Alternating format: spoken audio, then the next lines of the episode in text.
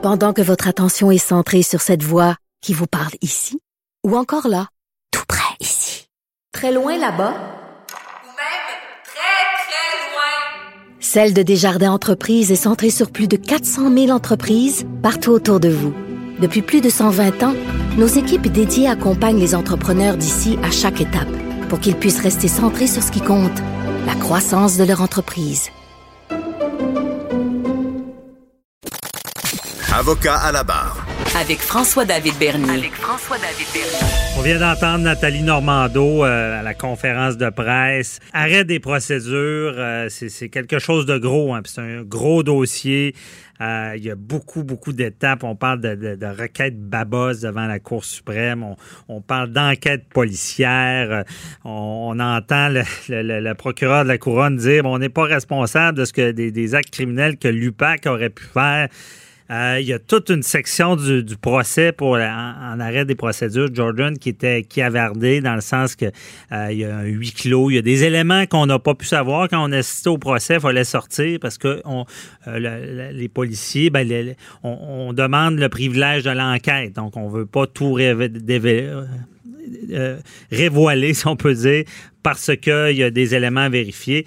Et là, on voulait analyser tout ça. On en parle avec euh, Maître Julie Couture de Couture Avocat. Bonjour, Maître Couture. Bonjour, Maître Bernier. Euh, merci d'être avec nous. Euh, grosse nouvelle, c'est une bombe. Et là, en hors onde, on, on- on- respectueusement, on avait pris quelques paris et vous avez gagné votre pari, Maître Couture. L'arrêt de- des procédures a été prononcé. Do- Donc, vous en attendiez, là? On s'en attendait, hein, puisque le juge Perrault avait déjà refusé une requête qui était quand même à bon droit. Hein, quand on présente une requête pour 25 mois, il l'avait déjà refusé, considérant qu'il avait calculé que le délai dans cette affaire-là, puisqu'il n'y avait pas eu d'enquête préliminaire, était de 18 mois. Donc, refuser à 25 mois, c'était mal. euh, L'analyse était plutôt facile considérant qu'on était rendu à 52 mois Mhm. plus tard. Effectivement, parce que la première fois que ça avait été refusé, euh, il y avait l'histoire de que c'était un procès complexe. Mais là, euh, la complexité, c'était plus une, plus une défaite, si on peut dire. là. Exactement. OK. Et euh, dans, dans parce que ces arrêts Jordan, là, on entend parler tout le temps, c'est pas une marque de soulier. Euh, la, la justice rit pas avec cet arrêt-là. là. On, on- on considère ça. Puis si les délais sont dépassés, on arrête les pro- procédures, peu importe si le procès est important ou pas. Tout à fait. Écoutez, l'arrêt Jordan, là, c'est un droit constitutionnel. Hein. C'est un Monsieur Jordan qui s'est défendu en invoquant que c'est son droit constitutionnel hein, d'être jugé dans un délai raisonnable avait été enfreint. Et c'est ce que Madame Normando soulignait en disant j'ai perdu quatre ans et demi de ma vie euh, en attente d'un procès qui aura finalement jamais eu lieu, mais j'ai voulu me défendre, j'ai tout fait là pour pouvoir me défendre, euh, voire même à être jugée dans un procès distinct hein, pour se libérer des co-accusés et elle n'a jamais pu se défendre. Alors, c'est sûr que Jordan, faut, faut, faut, faut ne, ne faut pas oublier que c'est un droit constitutionnel prévu à la Charte canadienne des droits et libertés qui prévoit que tout accusé a le droit d'être jugé dans un délai raisonnable. Alors ici, est-ce que 52 mois, c'est raisonnable? Jordan a fixé un plafond en disant 18 mois pour les procé- procédures sommaires et 30 mois pour les enquêtes euh, par acte criminel.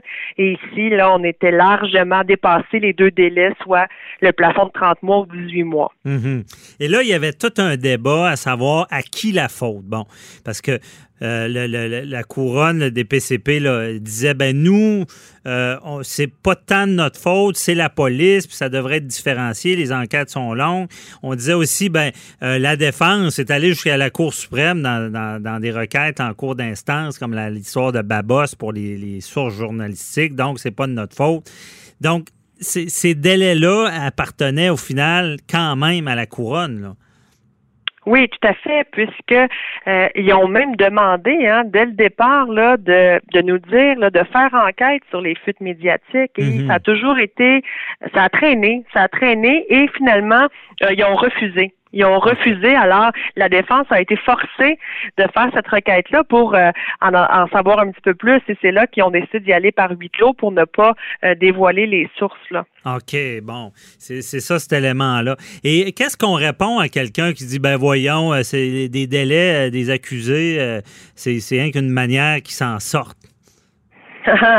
Mais il faut il faut répondre ce que le juge Perrault a dit, puis c'est vraiment euh, important de le rappeler, c'est que elle est tout aussi innocente que quiconque vous pouvez croiser dans la rue. Euh, l'arrêt des procédures, ça équivaut à un acquittement.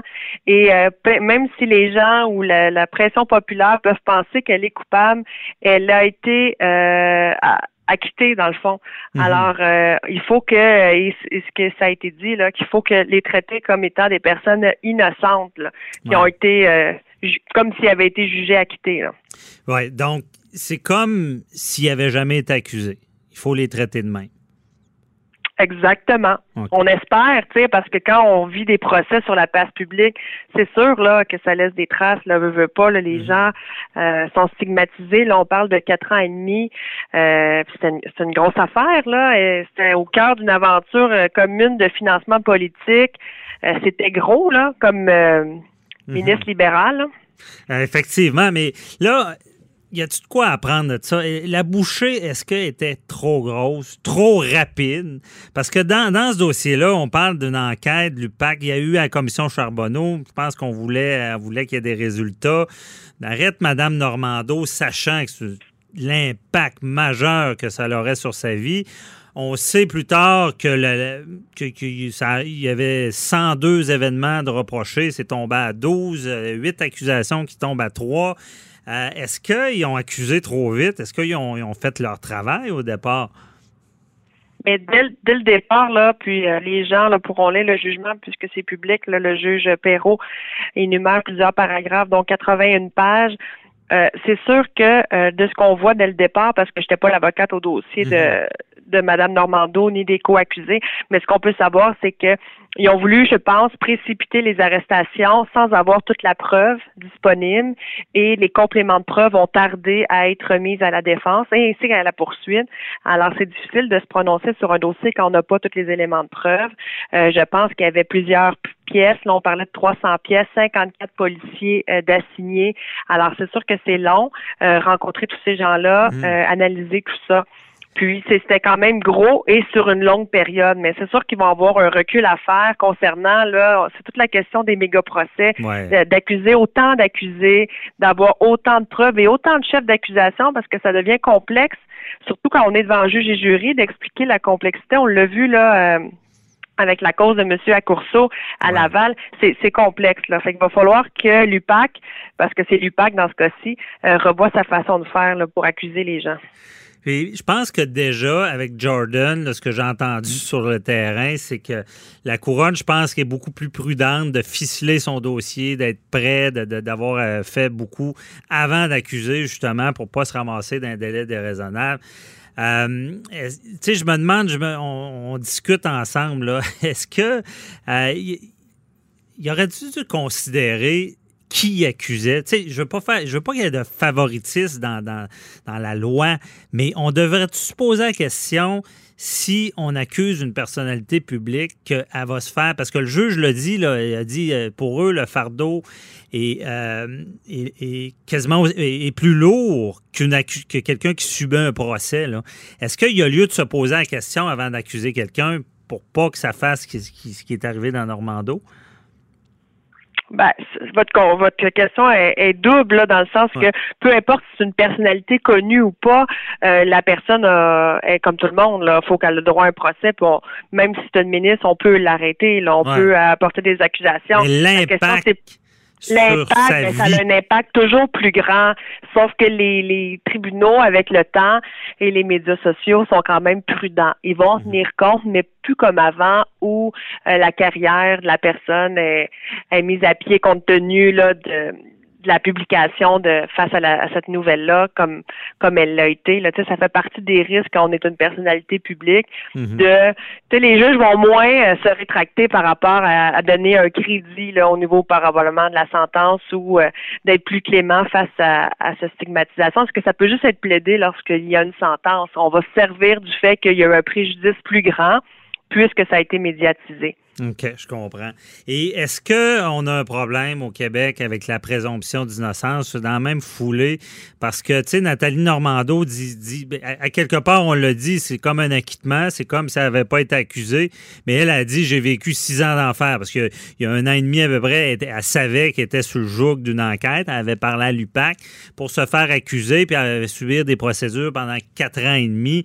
Euh, je veux dire, il n'y en a plus de présomption d'innocence, euh, parce que les, dans la tête du monde était coupable.